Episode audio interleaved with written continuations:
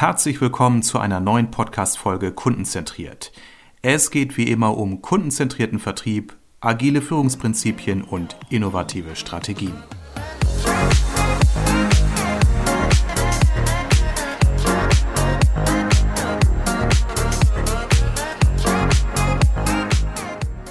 Agile systemisch denken, das ist heute unser Thema. Janik, sag mal, Agilität, ist das eigentlich in Firmen noch der äh, Hype oder sind wir da schon lange drüber hinweg? Tritt schon die Ernüchterung ein? Ja, Ernüchterung ist was, was man in vielen Organisationen, denke ich, beobachten kann, wenn es um das Thema geht. Und ich glaube aber, dass Agilität eine sinnvolle Ergänzung sein kann zu dem, was in vielen Organisationen schon gemacht wird. Ja, und so versteht man es, wenn man es so, so, systemisch auch betrachtet, ähm, als Ergänzung, als sinnvoller ähm, ja, Add-on sozusagen. Janik, ähm, bevor wir weiter inhaltlich einsteigen, stell du dich doch einmal mit äh, ein paar Sätzen vor. Wir kennen uns schon eine Weile durch die systemische Ausbildung bei, der, bei dem WBK-Institut, aber bitte dein Pitch.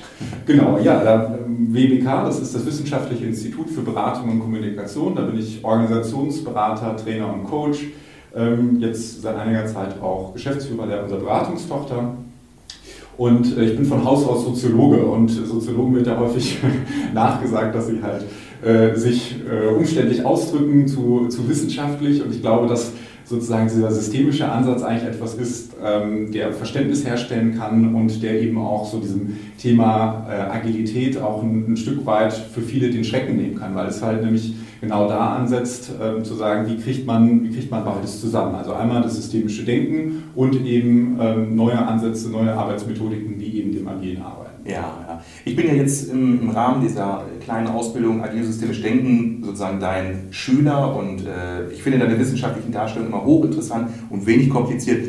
Kompliziert wird es vielleicht für Außenstehende, die von dem Thema oder mit dem Thema wenig Berührung habe oder wenn ich an gestern Abend denke, wo wir ja wirklich über Mobilität, über Ernährung, äh, gesellschaftliche Stellung von Minderheiten gesprochen haben. Also das war wirklich ein, ein Kreuz- und Querausflug aller momentan gesellschaftlicher Themen, aber es war sehr, sehr spannend und wenig kompliziert im Grunde genommen. Aber jetzt mal zurück zum Thema Agilität. Äh, meine äh, Beobachtung ist, dass in vielen Organisationen das Thema Agilität bekannt ist, dass viele wissen auch, warum es Sinn macht, sich mit dem Thema auseinanderzusetzen oder äh, ähm, agile Prinzipien in der Organisation einzuführen. Viele stehen aber heute immer noch vor der Frage, wie ist meine Wahrnehmung. Du arbeitest ja viel mit Organisationen, äh, Profit, Non-Profit-Organisationen. Wie ist so dein Eindruck, so wie nah sind die Menschen schon auch an dieser Fachlichkeit, was Agilität betrifft, oder Methodenkompetenz? Mhm. Wie ist so der Reifegrad?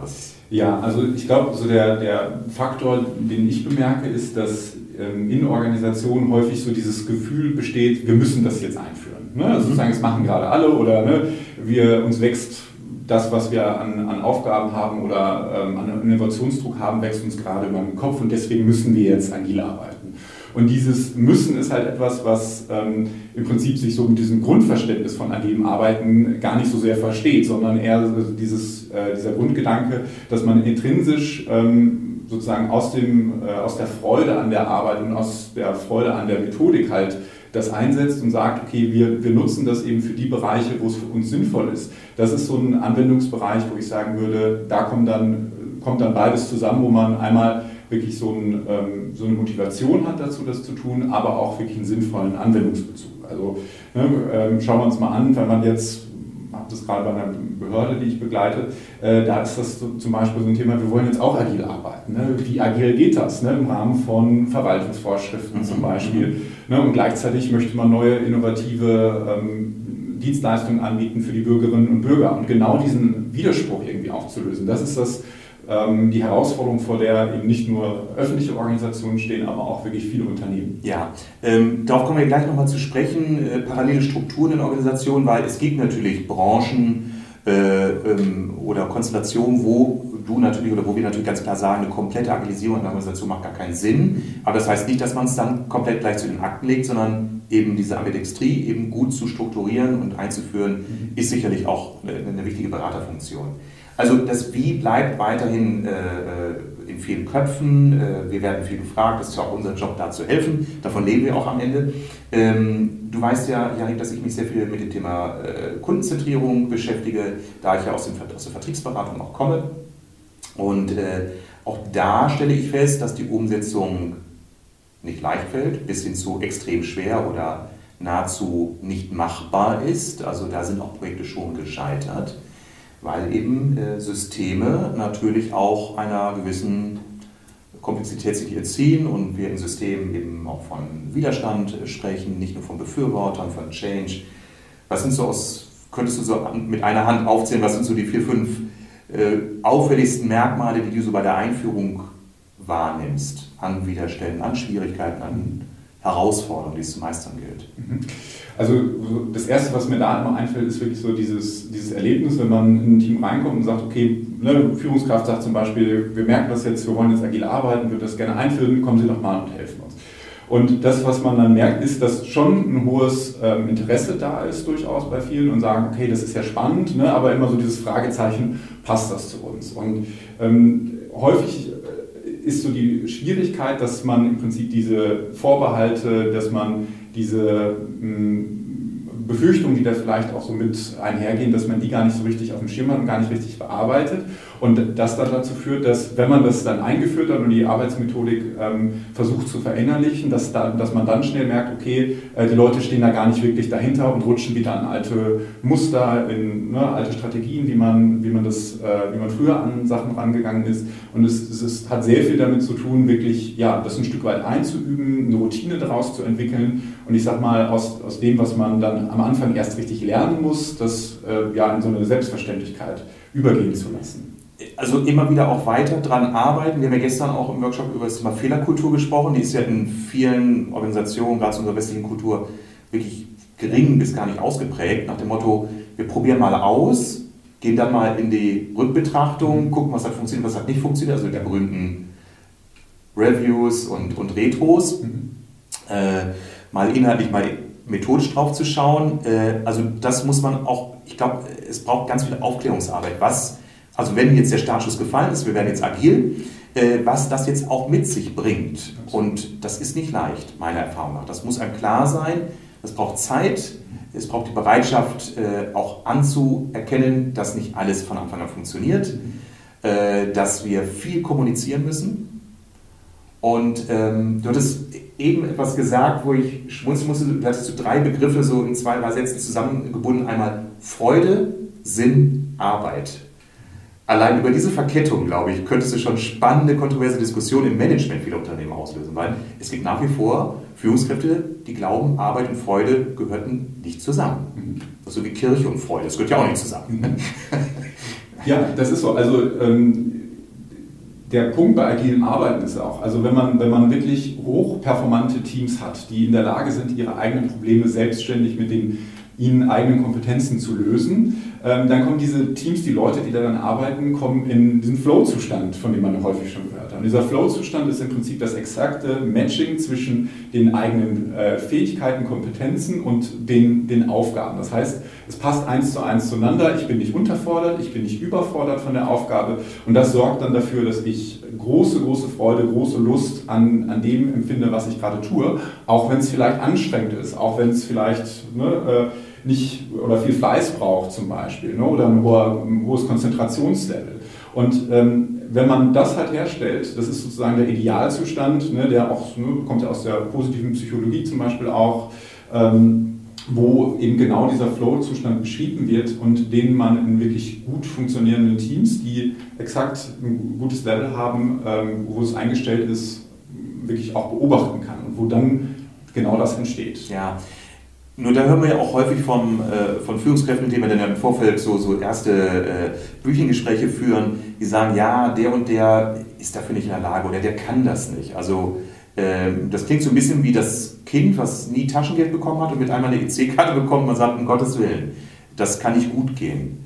Also können Menschen das erstmal nicht oder ist das ein Glaubenssatz oder muss man sie hinführen? Wie viel Wahrheit steckt in so einer Vorannahme oder einer Annahme? Also ich würde, würde sagen, dass das Potenzial auf jeden Fall ähm, das, da ist. Also wichtig ist ähm, früh, wenn man das agile Arbeiten einführt, äh, dass man ein Erleben ermöglicht. Ein Erleben dessen, was der Vorteil davon ist. Also wenn ich zum Beispiel in Iteration, das heißt in kurzen ähm, Arbeitsphasen, die aufeinanderfolgen, halt arbeite, äh, Sprints nennt man das zum Beispiel im, im Scrum-Rahmenwerk, dass man da dann sagen kann, okay, wenn ich merke, dass ich mich verbessern kann und im Prinzip besser planen kann, wie ich vorgehe dadurch, dann habe ich dann ein positives Erlebnis und verstehe das ähm, in, Zukunft anders und kann dann anders damit umgehen. Also äh, deswegen gibt es auch äh, in, der, in der Einführung bei agilem Arbeiten häufig den Ansatz, wirklich spielerisch ranzugehen, ähm, wirklich Übungen zu machen, wo man eben diese Prinzipien live erleben kann und wo man nicht einfach nur den Input bekommt, sondern wirklich ähm, erlebt, was es heißt, so zu arbeiten und die Vorteile auch vor allem im Vergleich zu, ich sag mal, klassischen Methoden, ähm, Wasserfallartiger Projektlogik zum Beispiel, dann halt erlebt und merkt, okay, wir kommen schneller äh, zu einem Ziel und auch kundenzentrierter. Das ja. War, war, ja das Stichwort, was du gerade ja, auch ja. genannt hast und was für dich ja auch ähm, so im Mittelpunkt steht, ist nämlich, dass eben häufig wir uns so in dieser Eigenlogik von sozialen Systemen bewegen und die sich verselbstständigt und wir halt eben dann den Fokus verlieren zu denjenigen, ähm, wo wir eigentlich, äh, die wir eigentlich adressieren wollen und mit denen wir, auf denen wir die, unsere Leistung eigentlich zuschneiden. Mhm, mhm. Also äh, ich habe das so ganz praktisch in einem Projekt erlebt. Ähm, da äh, ging es darum, Kundeninterviews zu führen ähm, in Anlehnung des Frameworks Design Thinking mit dem wir dort gearbeitet haben. Und da war so die erste Reaktion, als ich das vorschlug des, des Kernteams, ja, die Vertriebsmitarbeiter können das nicht. Ich sage, woher wissen Sie das? Haben Sie schon mal äh, Kundeninterviews in der Form durchgeführt? Ja, nein. Also wir haben ja auch schon äh, Kundenbefragungen äh, beauftragt oder äh, an ein Marktforschungsinstitut. Ich glaube, das können die nicht. Ich sage, darum geht es ja auch gar nicht. Es geht um etwas anderes. Ne? Ich sage mal, empathisches Zuhören. Wir entwickeln gemeinsam äh, einen kleinen Fragenkatalog. Wir besprechen wie. Also es gibt sowas wie, wie ein kleines Skript und eine Anleitung. Und letztendlich geht es darum, äh, Menschen zuzuhören und, und das Gehörte aufzuschreiben, miteinander zu diskutieren, was wir daraus ableiten, äh, welche Bedürfnisse wir wahrnehmen und hören und so weiter. Und das sind die Eigenschaften, die man eigentlich erstmal jedem gesunden Menschen zutrauen müsste. Und ähm, selbst wenn wir nach einer ersten kurzen Interviewphase feststellen, da sind Menschen überfordert, dann kann man eben durch kurze Review sagen, komm, dann lass uns doch lernen, wie wir es beim nächsten Mal besser oder anders machen. Es ist ja nicht so, dass man ein Team beauftragt, werdet jetzt mal agil, man lässt sie ein Jahr arbeiten und sagt, hoffentlich geht das gut, mhm. sondern man trifft sich nach 14 Tagen wieder und äh, spricht über erste Erfahrungen. Mhm. Ähm, du sagtest eben, spielerisch an die Methoden heranführen, sie erleben lassen, heißt spielerisch auch, dass die Teilnehmenden äh, erfahren, wo vielleicht Grenzen sind oder wo sie vielleicht über das Ziel hinausschießen, weil vieles im Leben ist ja nicht eine Frage ob oder ob nicht, sondern eine Dosierung. Das ist wie mit der Schokolade essen ne? mhm. oder mit dem Schokolade essen. Ja, absolut. Also ähm, gerade am Anfang ein, ein, Stück zu sehen, was braucht es für das, was wir hier tun. Also das, das ist auch häufig so ein Thema. Wir haben ja jetzt ähm, in, den, in vielen Teams ja nicht einfach klassische Projektarbeit, ähm, sondern es ist ja häufig auch viel Tagesgeschäft, viel Linienfunktionen, die dabei sind. Und ähm, eben genau da wird das Thema Dosierung halt sehr wichtig. Ne? Dass man mhm. sagt, wo können wir es sinnvoll einsetzen, wo brauchen wir aber auch ne, stabile Prozesse, Funktionen, die eben das halt auch ein ein Stück ähm, ermöglichen, dass wir unser Tagesgeschäft auch gut erledigen können. Ähm, und ich glaube, dass so diese, diese Balance da gut zu finden, das ist so ähm, der Kern eigentlich bei der Einführung. Ne? Jetzt habe ich die Annahme, Janik, dass äh, einige der Hörerinnen und Hörer, es sind ja viele Vertriebsmanager, äh, jetzt schon Schweißband auf der Stirn haben, weil sie uns zuhören und sagen, um Gottes Willen, äh, ich habe hier ein Team von, von 80 Vertriebsmitarbeitern im Außendienst, plus wir haben noch einen Innendienst wenn die jetzt agiler arbeiten wollen, dann sehe ich die schon jetzt die nächsten Wochen nur in Workshops, experimentell unsere gesamten Prozesse auf den Kopf stellen. Äh, die äh, Quartalziele an Umsatz und EBIT werden überhaupt nicht erreicht. Ich bekomme nur Druck vom, vom, vom äh, Vorstand. Wo soll das enden? Also ich glaube, dass das, was ich jetzt so ein bisschen ironisch skizziere, aber gar nicht so weit weg ist von der Realität. Einige, die sagen, ich sehe ja ein, dass wir da uns verändern müssen, aber ich weiß echt nicht wie und ich habe große Sorge, dass wenn wir jetzt hier so einen Turnaround machen, dass wir erstmal in so ein Chaos stürzen. Mhm. Wird da meine Vertriebsabteilung so ein zweites Summerhill oder äh, wie kannst du denn, wie kannst du meinen Hörerinnen und Hörern bitte jetzt die Angst einnehmen? ähm, ja, die Angst äh, nehme ich immer gerne so, indem man gerade jetzt, ich sag mal, bei, bei Teams, wo noch nicht so klar ist, wie soll im Prinzip nachher die Struktur aussehen, wie ne, kann das gut funktionieren für uns, für eine Vertriebsorganisation eben zum Beispiel, ähm, wo man ähm, aber, und das finde ich so eigentlich den, der, der Kern des Ganzen, dass man dann wirklich überlegt, wie kann man das äh, in, in kleinen Einheiten einfach einführen. Und zwar nicht das, die, zum Beispiel die Competitive Scrum-Logik, sondern wirklich, ich sag mal, kleine agile Prinzipien, wie zum Beispiel sowas wie ein Daily. Ne? Man mhm. trifft sich, Viertelstunde, äh, gibt sich ein kurzes Update, wo stehen wir gerade, was brauchen wir, wo können wir einander unterstützen.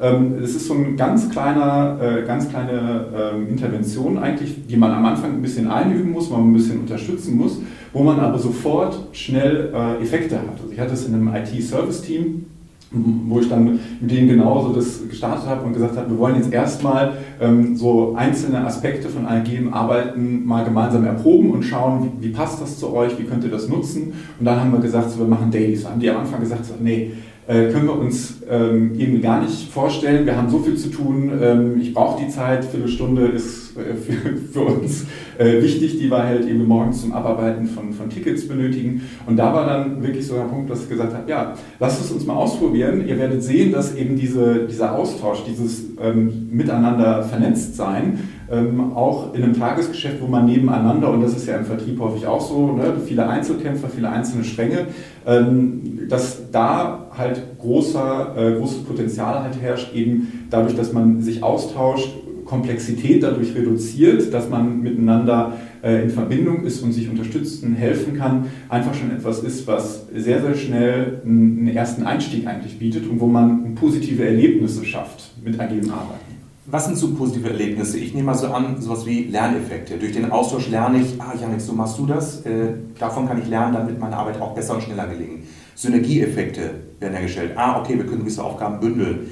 Aber auch so das äh, äh eigenverantwortliche Zuteilen oder wie beim Kanban-Bau ein Motto, hey, gib mir das, ich kann das mitmachen, mir liegt das oder ich bin eh in so einem Flow, kann ich dein Ticket mit abarbeiten.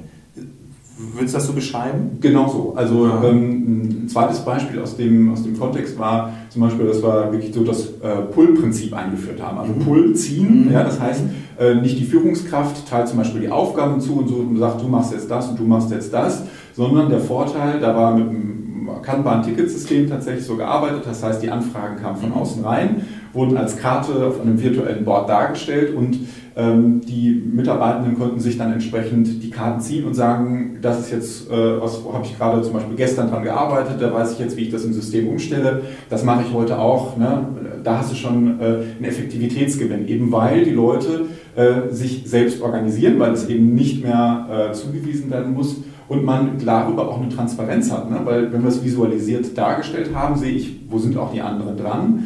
Ähm, und alleine das hilft ja schon auch zu sagen, okay, kannst du mir da mal unter die Arme greifen und eben dieses, diese gegenseitige Unterstützung ähm, stärker auch zu einem Team zu werden. Gerade in äh, eben solchen Teams, die, die eigentlich, wo so jeder für sich arbeitet, ist schon ähm, eine, ein ganz hilfreicher Aspekt, den, den viele dann da als sehr positiv äh, bewerten. Und man muss ja immer dazu sagen, äh, Agilität oder Scrum als Framework, äh, all die Dinge dienen ja nicht, ich sag mal, der, äh, der Bespaßung. Also es ist ja kein, keine Untergruppe aus der Abteilung Employer Branding, sondern es geht wirklich um, um, um Wirtschaftlichkeit, um, um den Erhalt einer Organisation, einer Branche und, und, und. Äh, also es sind hochökonomische Interessen dahinter. Und äh, ich habe so zwei, drei Stichworte, die ich mal wieder rauspicke. Dailies, du sprichst von einer Viertelstunde, das heißt, wir sprechen jetzt ja auch nicht über ganze Workshop-Wochen zwingend, sondern es geht um kurze Einheiten.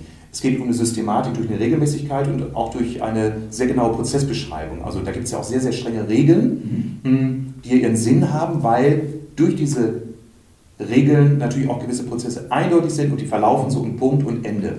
Das Timeboxing finde ich zum Beispiel großartig. Sagen, wir nehmen uns dafür eine Viertelstunde und dann hat jeder drei Minuten Redezeit, um zu sagen, was war, was ist, welche Fragen habe ich und bam, und alle sind überbeglückt, weil alle kennen genau das Gegenteil, diese Meetings, die dann Freitagnachmittag permanent überzogen werden und alle sind in Meetings, fühlen sich aber zugleich schlecht informiert, was ja erstmal ein Widerspruch ist. Und das Gegenteil schaffen dann eben solche Frameworks. Dass das dann auch mit bunten Sitzwürfeln und Sticky Notes und vielleicht auch mal anderen Getränken als Kaffee und die üblichen Kekse passieren darf, das erklärt sich für uns Beratende selbst, also als Selbstverständlichkeit. Äh, nur darauf sei nochmal hingewiesen, es geht auch wirklich nochmal um diesen Dreisatz Arbeit, Sinn, Freude. Das gibt unterm Strich schon einen Mehrwert auch für eine Organisation. Ähm, Jetzt hatten wir über agile Prinzipien gesprochen. Also agile Prinzipien sind ja auch nicht, ich sage, auf irgendeinem Berg entstanden, wo jemand das in, in Tafeln gekloppt hat, sondern das sind ja auch Erfahrungswerte, die man verdichtet hat. Ähm, Adaption ist ein Prinzip, Selbstorganisation, Fokussierung, Business, Business Value, also den Kundenwert erkennen, äh, mal nicht aus der egozentrierten Sicht, sondern aus der kundenzentrierten, Transparenz. Ganz ehrlich, das sind ja nicht alles Stärken vieler eher konservativer Organisationen, die ja bis dato sehr, sehr erfolgreich waren. Und Hierarchie ist ja nicht zwangsläufig schlecht, aber da muss man ja echt Steinplatten aus der Vergangenheit mal nehmen und die alte Schrift über rauskloppen, oder?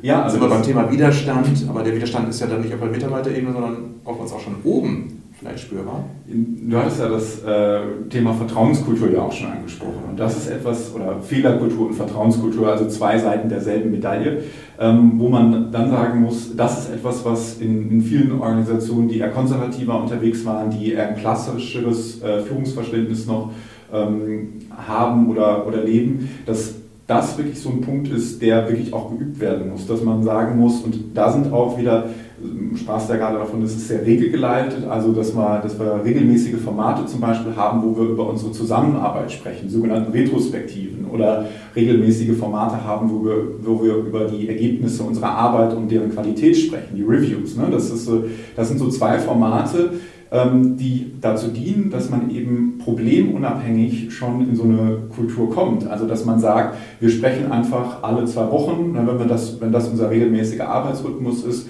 sprechen wir alle zwei Wochen darüber, wie läuft dann unsere Zusammenarbeit.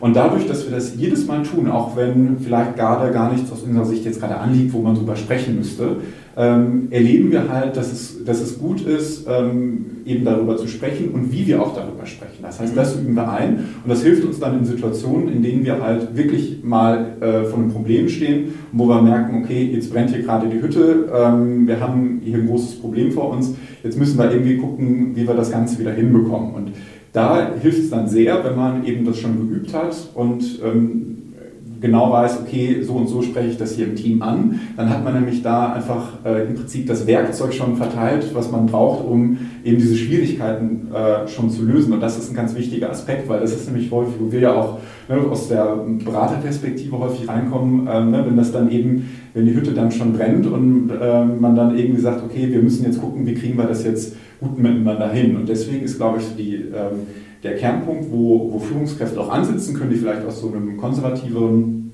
ähm, Umfeld tatsächlich kommen, wirklich zu sagen, ähm, ich versuche ein Stück eine neue Art von, von Vertrauen halt herzustellen. Also dass man eben sagt, ich vertraue dir, äh, lieber Mitarbeiter, dass du halt deine Aufgaben selbstständig ne, bis zu einem gewissen Grad löst, dass du da deine Freiheit hast. Ich gebe dir nicht vor, ne, ähm, wie du das zu tun hast. Ich kontrolliere jetzt auch nicht jedes Ergebnis zum Beispiel. Das ist in vielen Branchen äh, tatsächlich noch schwierig für, für manche Führungskräfte da loszulassen, hat aber auch ähm, wirklich ganz praktischen, ganz praktischen Nutzwert natürlich, weil auch für die Führungskräfte die umgebende Welt wird immer komplexer und ähm, eine Führungskraft kann fachlich nicht mehr in allem drin sein, kann auch nicht mehr alles kontrollieren, das würde dann wirklich ins Micromanagement abdriften, äh, sondern es ist einfach für die Führungskraft selbst auch ein ganz großer Gewinn, eben das Team so aufzustellen, dass die eben selbst äh, bestimmte Sachen von sich aus machen und man eben ich sag mal, den, als Führungskraft den Rahmen dafür gestaltet, wie das Team im Prinzip zusammenkommt, die Formate schafft, die Einhaltung der Formate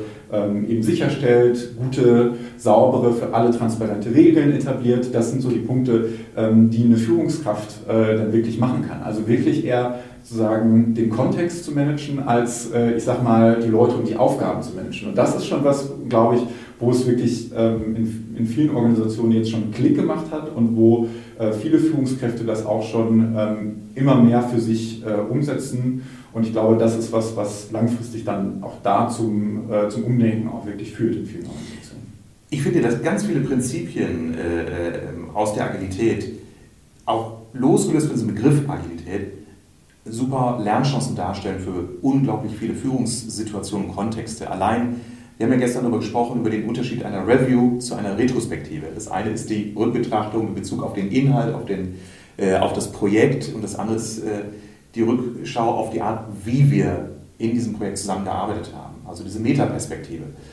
Ich merke, wie schwer das vielen Menschen fällt, aus der Metaperspektive darüber zu sprechen, wie man miteinander umgegangen ist. Die Menschen fallen ganz schnell wieder in den Inhalt.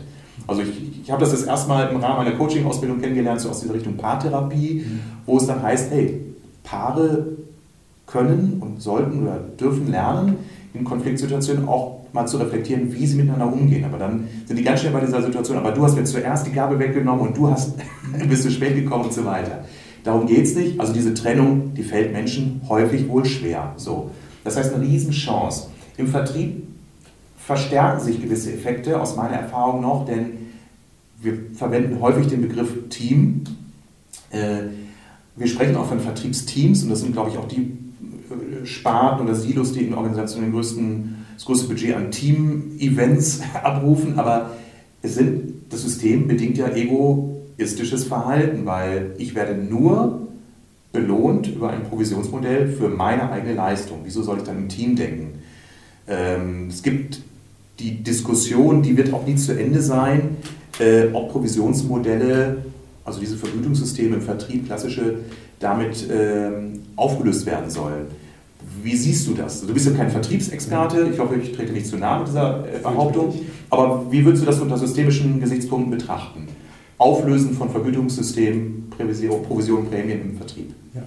Also ähm, was ich da ganz spannend finde, ist, es gibt viele Studien äh, von, von kleinen, äh, kleinsten Kindern, die sehr früh schon altruistisches Verhalten zeigen, kooperatives Verhalten zeigen. Also das heißt, es gibt äh, zum Beispiel Experimente, wo ein äh, erwachsener Mensch zum, zu einem Schrank geht und äh, die Arme voll Akten hat und versucht sozusagen die Tür aufzukriegen mhm. mit dem mhm. Fuß.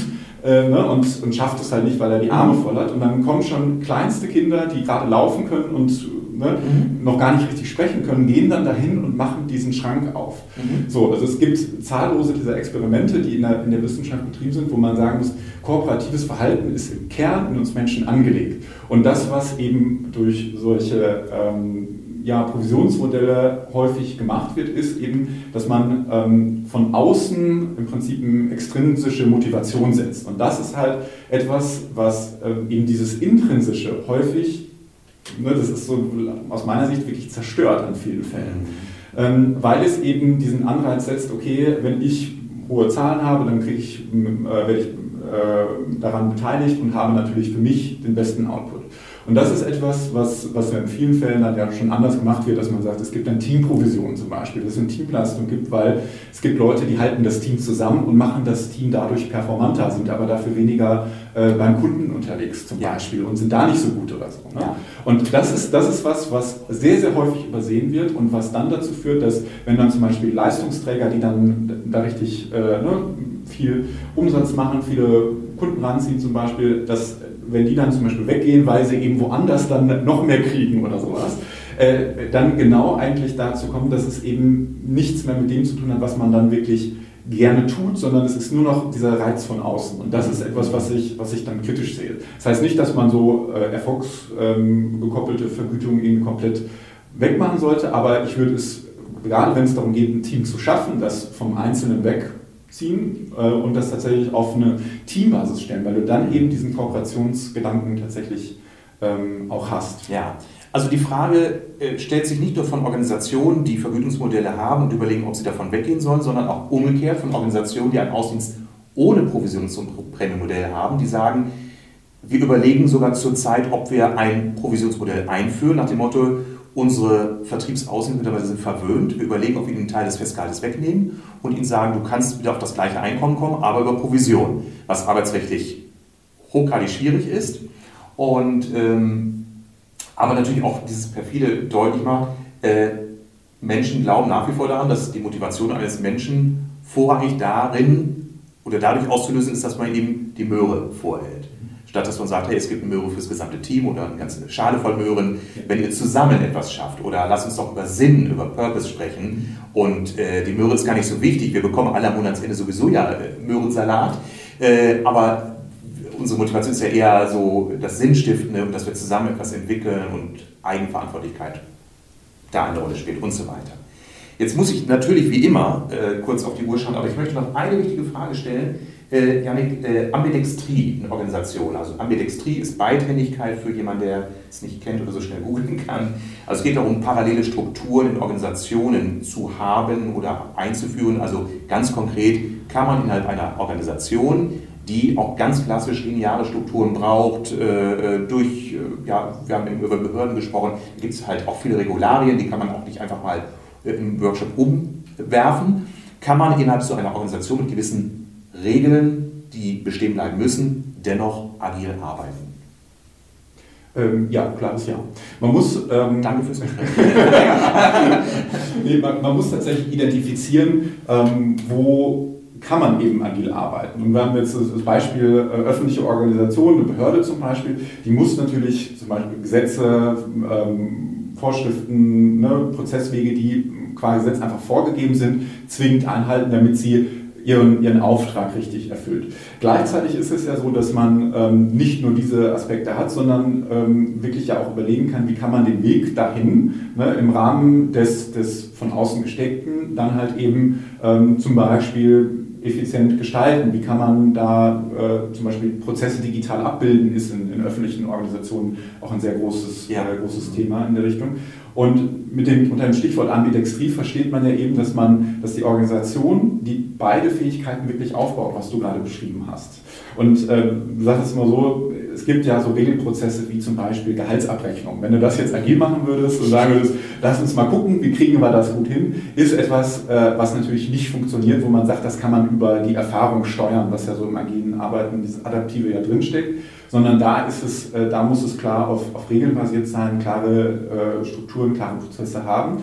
Gleichzeitig immer dann, wenn wir eben den Kunden oder die Kundin in den Fokus nehmen wollen, ähm, wenn wir sagen wollen, wir möchten das, was wir tun, also zum Beispiel unsere Kernleistung, unsere wertschöpfenden Tätigkeiten an dem ausrichten, was eben unsere Kundinnen und Kunden brauchen, äh, dass man da an diesen Stellen wirklich äh, aus meiner Erfahrung sehr gut agil arbeiten kann an vielen Stellen. Ne? Also vor allem, wenn es darum geht, die Entwicklung ähm, im Prinzip dahin zu bekommen. Das heißt, mhm. äh, wie wollen wir unsere Dienstleistung gestalten? Wie muss unser Produkt äh, aussehen, damit es halt äh, den Kundennutzen größtmöglich trifft? Äh, das sind so Bereiche, auch so Design Thinking ist ja da so ein Ansatz, der, der da sehr gut ähm, funktioniert, ähm, wo man eben innerhalb der, dieser Struktur, dieser, dieser Rahmenwerke halt sehr, sehr gut eben solche Sachen bearbeiten kann. Ähm, und dann ist ja so die Herausforderung, das Ganze natürlich auch in eine, in eine gute Linienfunktion auch zu überführen. Wenn ich das Produkt entwickelt habe, ne, dann muss es ja auch produziert werden, dann muss der Support gewährleistet werden. Dann gibt es ja ähm, tausend Prozesse drumherum, die sehr wichtig sind und die auch für den, für den Kunden oder die Kundin sehr wichtig sind und wo man ähm, wirklich stabile Prozesse braucht, wo klar ist, wie läuft das denn ab. Ne? Und ähm, genau das zeigt eigentlich, dass man eben diese, diese Doppelstruktur eigentlich immer hat und nicht ähm, ausschließlich agil irgendwie läuft und ähm, dann alles umstellen kann und plötzlich ne, ist alles anders. Das ist, das ist nicht die, die Realität, sondern Realität ist eigentlich immer, dass wir eben diese Beidhändigkeit in der Organisation entwickeln müssen. Und du hast ja einmal das Stichwort Arbeit vorhin genannt. Und das ist halt am Anfang wirklich aushandeln. Das ist am Anfang ausprobieren, wo, wo, wo können wir das einsetzen, wo eben nicht. Und ähm, wo kriegen wir eben diese gute Doppelstruktur hin, die es uns halt ermöglicht, sowohl wertschöpfend tätig zu sein, als aber auch äh, innovative, am Kunden oder an der Kundin ausgerichtete Lösungen eigentlich zu entwickeln. Ja, also es ist keine Sache, die man mal an zwei Wochenenden einführt. Das heißt, es muss allen klar sein, wenn, wir müssen alle wissen, warum wir das tun. Also der Sinn, das Ziel muss klar sein, Ziel, Vision. Und äh, es müssen alle wollen, wir müssen alle mitnehmen. Das heißt, äh, wie im klassischen Change-Prozess, äh, Sprich mit allen Stakeholdern, schau, wo sind die Widerstände, kommuniziere, äh, führe ein, beteilige, schnelle erste Erfolge und dann wirst du feststellen, die Menschen sagen, wow, super, äh, schmeckt ja doch. Ne? Wie beim kleinen Kind, wo man sagt, probier erstmal einen Happen, dann kannst du immer noch sagen, ob du mehr oder nicht möchtest. Janik, in fünf Jahren sprechen wir noch über Agilität, was glaubst du? Oder gibt es da irgendwie einen neuen heißen Scheiß? Oder wird das, wird das bleiben, unsere Arbeitswelt? Oder wird es vielleicht einen Namen geben? Ja, also äh, Soziologen lieben ja den Begriff Komplexität und Komplexität ist etwas, was wir ja ne, vor dem Hintergrund zum Beispiel von Digitalisierung, von anderen gesellschaftlichen Trends halt merken, dass, dass sie zunimmt und dass das auch eine Entwicklung ist, die ähm, eben damit wir in unserer Welt klarkommen, eben auch selbst Komplexität entwickeln müssen. Und agiles Arbeiten wird deshalb relevant bleiben, weil äh, sie im Kern, äh, agiles Arbeiten im Kern darauf ausgelegt ist, Komplexität handhabbar kleiner zu machen, so dass man damit arbeiten kann. Und ich glaube, da hat äh, die hat agiles Arbeiten einfach die, die große Relevanz. Ne? Wobei wir halt wirklich dann überlegen müssen, wie wird es integriert in die Organisationsstruktur. Und das ist ein Thema, das wird uns sicherlich die nächsten fünf Jahre, vielleicht zehn Jahre, 15 Jahre sicherlich noch ähm, weiterbringen. Aber ich glaube auch, dass agiles Arbeiten sich selbst weiterentwickelt. Also dieses klassische Regelwerk Scrum, was dann viele hier kennen, wo man sagt, okay, das müssen wir jetzt genauso einführen, wie es dann beschrieben ist von den beiden Autoren, äh, ne, dass, man, dass man da dann sagt, okay, nee, es geht eben darum zu schauen, was davon adaptieren wir für unseren Kontext, was brauchen wir, was können wir davon nutzen und was ist für uns vielleicht auch weniger geeignet. Mhm. Ne? Und das ist, glaube ich, so eine Entwicklung, die ähm, ja, wirklich auch äh, kommen wird und so das Thema ambidextre Führung und sowas. Ne? Also wie kann ich das auch als Führungskraft ermöglichen? Ähm, das sind so Themen, die äh, ja, die nächsten 15, 15 Jahre ganz sicherlich ähm, große, große Relevanz haben werden. Ja, es ist für uns auch super, das sind das immer so die Zeitabstände, in denen ich auch rechne, so hinsichtlich, wie lange will ich noch arbeiten, darf ich noch arbeiten, kann ich noch arbeiten. Und ich sage ja mal, Arbeit ist Lebenszeit, von daher ist es auch toll und spannend, wenn sich Dinge weiterentwickeln und wenn wir eben sagen können, Arbeit, Sinn, Freude darf man in eine Reihe schreiben und äh, ja, da sind alle happy. Janik, vielen Dank, hat Spaß gemacht. Wie immer ein paar Minuten überzogen, aber äh, ich finde das immer super. Es macht immer Spaß. ich hoffe, es noch nicht abgeschaltet. Janik, danke dir, lass dir gut gehen. Bis bald. Danke dir. Bis dann.